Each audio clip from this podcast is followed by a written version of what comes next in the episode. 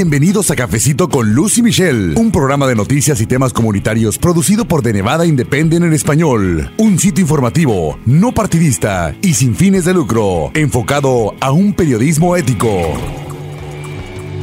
Llegamos al episodio 80 de Cafecito con Luz y Michelle y eso me da mucho gusto. Bienvenidos. Mi nombre es Luz Gray. Yo soy periodista, editora asociada con The Nevada Independent en español. Estamos basados en Las Vegas, Nevada. Somos una organización informativa sin fines de lucro, no partidista y también tenemos un equipo en el norte del estado. Le agradezco mucho de verdad que cada semana nos escuchen. Le doy la bienvenida, por cierto, a las personas que nos están escuchando por primera vez. Les invito también a que que descarguen los audios de los episodios anteriores de este cafecito con Lucy Michelle y que pase la voz también para que más personas nos escuchen todavía más. Incluso si vive usted fuera de Las Vegas, en otra ciudad de los Estados Unidos o en cualquier parte del mundo que usted nos escuche, muchísimas gracias. Y bueno, en este episodio, fíjese que tuve la oportunidad de entrevistar a Gail Muñiz del Distrito de Salud del Sur de Nevada y conversamos acerca de una noticia que pues generó mucho interés en esta semana de mitad de septiembre y tiene que ver con que aquí eh, localmente, en lo que se conoce eh, como el área del condado Clark, se reportó un primer caso de enfermedad relacionada con vapeo en Nevada, enfermedad pulmonar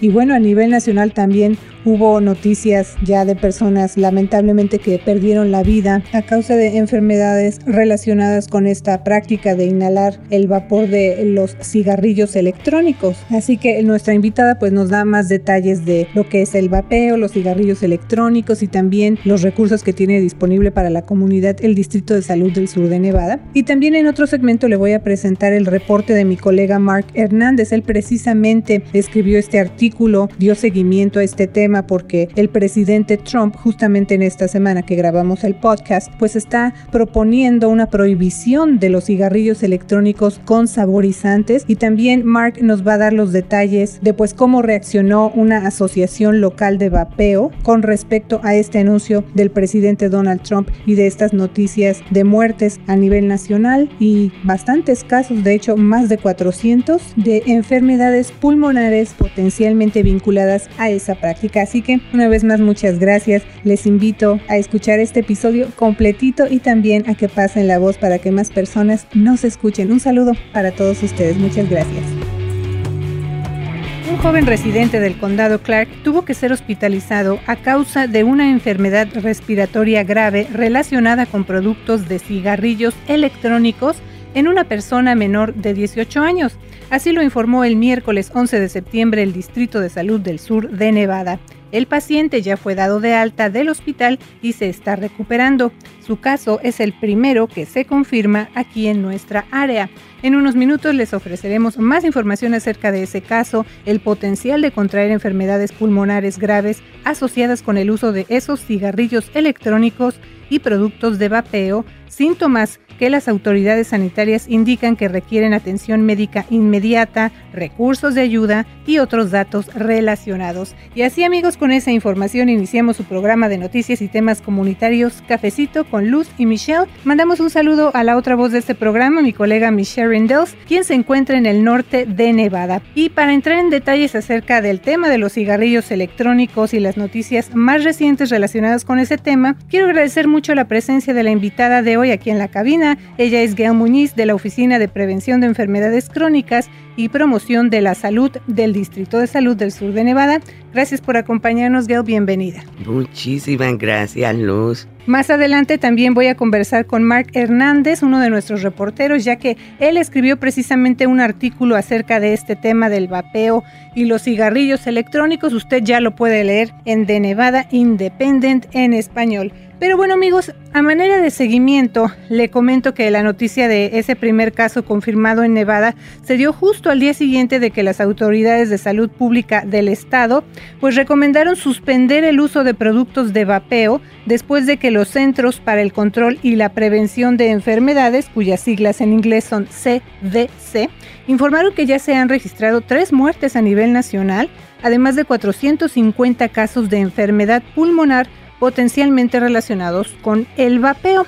Pero estos casos atraen aún más la atención acerca de los cigarrillos electrónicos porque se ha llegado a considerar por muchos como una alternativa para dejar de fumar, digamos, ese cigarro tradicional, ¿no? Pero vamos por partes, Gel. ¿Cuál es la diferencia entre un cigarro común y un cigarrillo electrónico? Bien, eh, el cigarrillo electrónico tiene una batería y funciona con el calor cuando se inhala, ¿verdad? Eh, funciona con ese un calor bien bien fuerte, ¿verdad? Que hace un vapor y por eso le llaman vapear o vapeo. Esos cigarrillos se pueden, ah, como digo, tienen una batería, algunos se pueden cargar, se le pueden echar otra vez la sustancia que contiene químicos y que contiene nicotina o hay veces que le echan también el THC, que es el compuesto de la marihuana, que en otro líquido. Entonces los cigarrillos electrónicos son productos de tabaco, ¿verdad? Exactamente. Entonces convierten, por ejemplo, la nicotina, esencias y otros químicos en ese vapor que las personas inhalan. Y algunos parecen cigarrillos normales, ya hemos platicado de eso anteriormente, mientras que otros parecen, no sé, como plumas o linternas pequeñas. Tienen así como presentaciones muy atractivas, ¿verdad? Y se ven así como un, precisamente como una pluma o algo así. Sí, en general, los cigarrillos electrónicos y bueno, también vienen en muchos colores y el vapor también viene en diferentes sabores. Los cigarrillos electrónicos tienen un dispositivo electrónico, un recipiente que contiene un líquido y tienen un elemento de calor, como usted explica, Gael, que vaporiza ese líquido, esa solución, digamos, y contiene muchos químicos ese vapor y con frecuencia, como ya mencionamos, incluyen la nicotina. Pero otra información que es bueno recordarles, amigos, es que los riesgos de fumar cigarros ya son conocidos ampliamente y eso incluye el cáncer. Pero en el caso de los productos de vapeo, a veces se promueven como más seguros que la práctica común de fumar, aunque las noticias acerca de las enfermedades pulmonares parecen contradecir el argumento de que vapear es algo seguro. Ahora, Gail, ¿cómo describe usted lo que es el vapeo? Porque estamos usando mucho esa palabra, una traducción del inglés, que es vaping, pero ¿qué es vapear? Bueno, cuando inhalan el cigarrillo electrónico, cuando tú inhalas el cigarrillo electrónico, pues se va a alta temperatura. Ese líquido que está dentro del cigarrillo electrónico y eso va a, terminar en un vapor, ¿verdad? Que es el que vas a inhalar. Y entonces ahí vamos a tener el vapeo de ese vapor, es como un aerosol. Exacto. Exacto. Sí, estaba precisamente leyendo una definición que da el Centro de Adicciones acerca de lo que es el vapeo y así lo describe como usted bien dice, como un tipo de aerosol que con frecuencia es como vapor de agua que en realidad consiste en partículas muy finitas que contienen cantidades pues que pueden variar, pero son productos químicos tóxicos. Ahora, Gail, ¿cuáles son algunas de las sustancias que contienen los cigarrillos electrónicos? Usted ya nos mencionó un poquito, pero ¿qué viene en esa sustancia cuando decimos son tóxicas? Pero ¿qué, hay ahí en esa solución? Eh, Luz, eh, eh, déjame aclarar una cosa. Los cigarrillos electrónicos no están regulados. Lo que quiere decir que lo que hay adentro de los cigarrillos electrónicos no sabemos. O sea, como no está regulado, no sabemos exactamente. Y hay muchos manufactureros, ¿verdad? Fabricantes. Exacto. O sea que es difícil definir eh, todas las sustancias y, las cantidades, ¿verdad?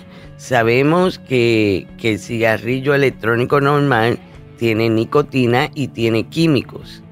Exactamente, pues eh, todavía pues no hemos llegado a ese punto hasta que se regulen. Y además también eh, la venta de cigarrillos electrónicos a menores de 18 años es algo ilegal, ¿verdad? Exactamente. Eh, ese es uno de los problemas que, que, vemos cuando, cuando en la juventud, que lo están adquiriendo, ya sea de una persona que tiene edad para comprarlos, ya sea una amistad o un familiar, porque a, veces los padres tampoco eh, conocen totalmente el peligro de y, los efectos que puede tener los cigarrillos electrónicos. Sí, que de eso le quiero preguntar en un minutito, porque quiero comentar también que a mediados de este año informamos que el número de estudiantes de high school que reportaron que practican el vapeo en los últimos 30 días había aumentado en un 78% de un año a otro. La tasa de consumo de cigarrillos ha caído por debajo del 7%, mientras que casi el 16% de los jóvenes están practicando el vapeo. Y ya mencionamos también, es ilegal venderles estos productos de vapeo a los menores de 18 años, pero Gail, ¿por qué esos cigarrillos electrónicos parecen ser o son tan atractivos para los jóvenes? Bien, muchos de ellos contienen sabores, ¿verdad? De frutas, atractivos, olores que atraen a, a los jóvenes. Y porque como tienen estos sabores, ¿verdad? En, muchos casos, eh, no todos, ¿verdad? Pero ese mercado que han creado está dirigido a esa juventud por los sabores y los olores. La apariencia. Y se creen que es inofensivo.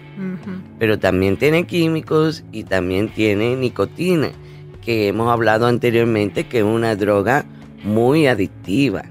Y también quiero comentar, el Distrito de Salud del Sur de Nevada precisamente indicó que el caso del joven residente del condado Clark que mencionamos al principio del programa, él fue hospitalizado por presentar síntomas respiratorios que cumplían con la definición de caso que establecen los CDC. Otra información importante es que las autoridades de salud indicaron que a nivel nacional hasta el martes 10 de septiembre fallecieron ya seis personas y ha habido 450 posibles casos reportados, además de que esas cifras están cambiando constantemente. Gail, ¿cuáles son los principales síntomas que deben llevar eh, a usuarios de cigarrillos electrónicos a buscar atención médica de inmediato? Los pacientes que han sido hospitalizados han notificado un inicio gradual de los síntomas, incluyendo síntomas respiratorios, que incluyen tos, dificultad para respirar o dolor en el pecho. También, ese es el más, eh, eh, ¿verdad? más significativo. Y también síntomas gastrointestinales como náuseas, vómitos o diarreas. Eh, y también síntomas no específicos como fatiga, fiebre o pérdida de peso. Además, las autoridades a nivel nacional Salud y Servicios Humanos de Carson City y los distritos de salud del condado Washoe y del sur de Nevada, por supuesto, están aconsejando al público que no use productos de vapeo ni cigarrillos electrónicos. Esa posición representa la más estricta que hasta la fecha han dado a conocer esas autoridades. Todo el público en general debe tomar en cuenta esas advertencias. ¿Hay sectores de la población en particular, Gail, que deben tener aún más precaución? Sí, eh, nosotros también como las demás autoridades de salud pública, aconsejamos a las personas que no utilicen productos de vapeo y cigarrillos electrónicos. Estos productos nunca deben ser utilizados por jóvenes, adultos, eh, adultos jóvenes, mujeres embarazadas y personas que actualmente no usan productos de tabaco vinculado con el vapeo. Y los CDC están trabajando con los estados para crear una definición de caso para clasificarlos de una forma de manera, digamos, más consistente. Los investigadores estatales determinan si los casos son confirmados o probables después de que examinan los registros médicos de casos potenciales y consultan con el equipo de atención clínica para, digamos, excluir otras posibles causas. Ahora, a diferencia de las condiciones notificables a nivel nacional, estos casos requieren que los médicos y la salud pública entrevisten a los pacientes para entonces sí, digamos, determinar el uso del producto y los comportamientos de cada persona. Gail, a nivel local, ¿qué recursos está ofreciendo el Distrito de Salud del Sur de Nevada para quienes quieren dejar de consumir productos de tabaco, incluyendo los cigarrillos electrónicos? Si necesita ¿verdad? ayuda para dejar de usar los productos de tabaco, incluidos los cigarrillos electrónicos, se pueden comunicar con la línea de ayuda para dejar de usar tabaco de Nevada 1855. Déjelo ya. 1855, déjelo ya. 1855 335 35 69. Esta línea de ayuda para dejar de usar tabaco es libre de costo totalmente y es en español también. Los consumidores de tabaco que intentan dejar de fumar deben usar tratamientos basados en evidencia, incluyendo asesoramiento y medicamentos aprobados por la FDA. Y este número es eh, llamando de un teléfono de con código de, Nevada. Ahora, Gail, por ejemplo, cuando las personas llamen a este número, a esta línea, les van a contestar, hay en inglés, pero también está en español, que es esta línea que acabamos de dar, ¿no? Sí, te, está disponible para ustedes en español. Usted selecciona el idioma que quiera. Ok. Ok. Y son expertos que saben cómo trabajar con usted para que usted pueda dejar este, esta adicción, ¿verdad? A la nicotina. Y ellos saben todos los síntomas por los cuales ustedes van a pasar porque son expertos y tienen la experiencia que le va a quizá ponerse de mal humor o que va a tener estos deseos de comer más porque tiene esa dependencia oral y tienen todos los consejos, tienen todos los remedios, además tienen tratamientos basados en evidencia y medicamentos que son aprobados por la FDA. Lo que quiere decir que usted no pierde nada, al contrario, gana mucho y puede ganar mucho. Ok, entonces está disponible esta línea de ayuda. ¿Algo más que le gustaría agregar, acerca de este tema que estamos hablando de vapeo, cigarrillos electrónicos? Está eh, los CDC y todas las autoridades públicas Incluso el Distrito de Salud está trabajando en la investigación de este caso que ya se reportó ayer aquí en Nevada de un menor de 18 años. Ellos, el Departamento de Epidemiología y de Brotes de Enfermedades, está haciendo toda la investigación y pues le vamos a dar al público eh, todo lo que podamos encontrar que nos puede ayudar para poder eliminar esta, estos peligros, ¿verdad?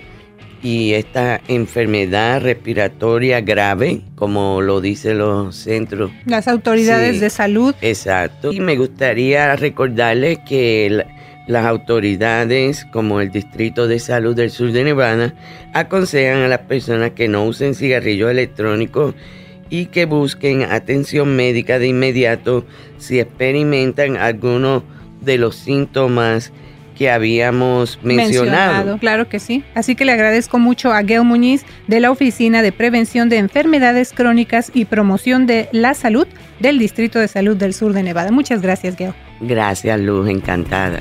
Y bueno amigos, también como les informé al principio del programa, nos vamos a ir a la línea telefónica ya directamente para escuchar el reporte de mi colega Mark Hernández, quien dio cuenta precisamente de toda esta situación que hemos estado informándole en el programa. Así que lo saludo con mucho gusto. Mark, coméntanos cuál fue la reacción de la Asociación del Vapeo de Nevada. Ellos representan a las tiendas de vapeo. ¿Qué han dicho acerca de todo esto que está pasando? Así es, Luz.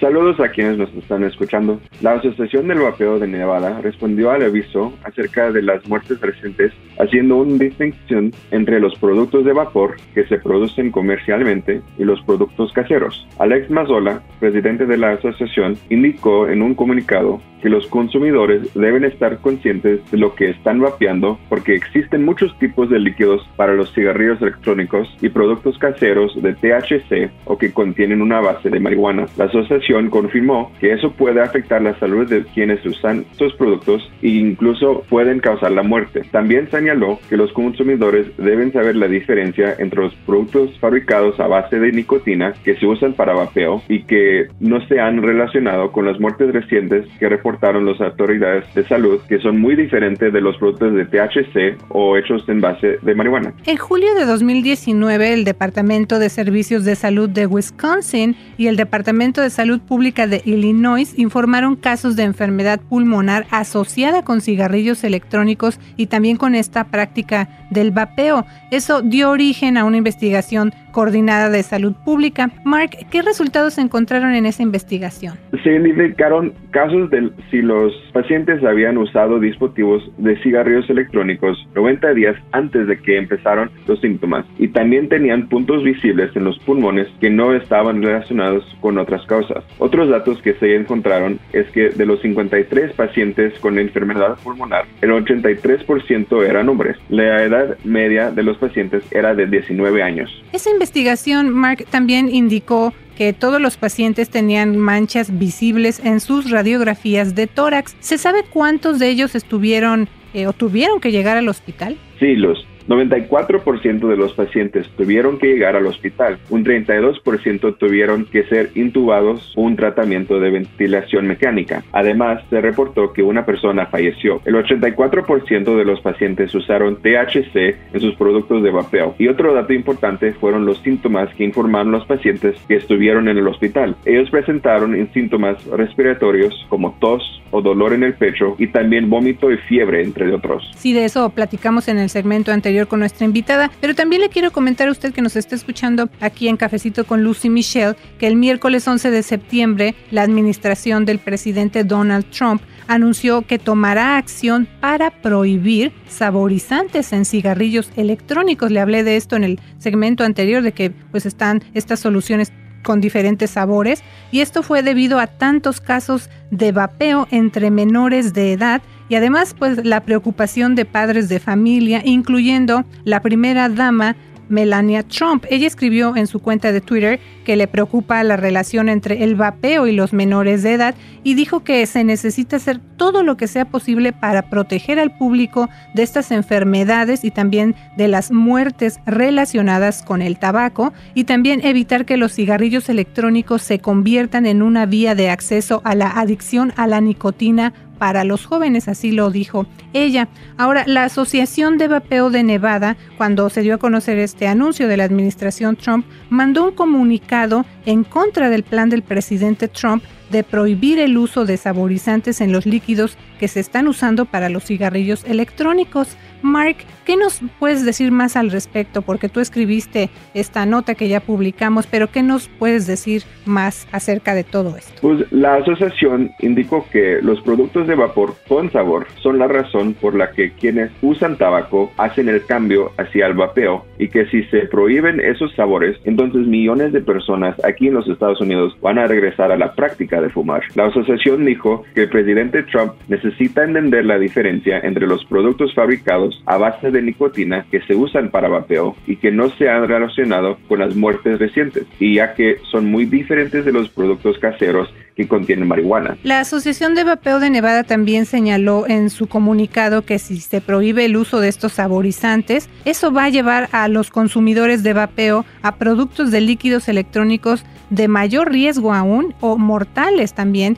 que estos se venden en las calles o que se mezclan con otras cosas que pues no fueron planeadas por el fabricante. Así es, como informaste antes, esta situación está cambiando y los datos tienen poco de haberse dado a conocer, así que vamos a seguir pendientes de lo que pase. Así es, y también bueno, las autoridades, como ya le informamos, ellos están indicando que estas, eh, estos números, esta situación está cambiando prácticamente todos los días, que están monitoreando la situación muy de cerca y también pues le vamos a dar seguimiento acerca de este anuncio que dio el presidente Trump de qué acciones se van a tomar, si se va a llevar eh, a la práctica o qué va a pasar con, con esta situación del vapeo y los cigarrillos electrónicos. Así que le invito una vez más a leer el reporte de mi colega Mark Hernández, ya lo publicamos, esta información está en español, también pusimos un video en Facebook acerca de lo que da eh, pues el Distrito de Salud del Sur de Nevada, esta información que ellos también están proveyendo. Así que pues muchas gracias Mark por tu reporte y yo creo que te vamos a invitar también para que nos sigas comentando acerca de las diferentes noticias que tú estás escribiendo. Muchas gracias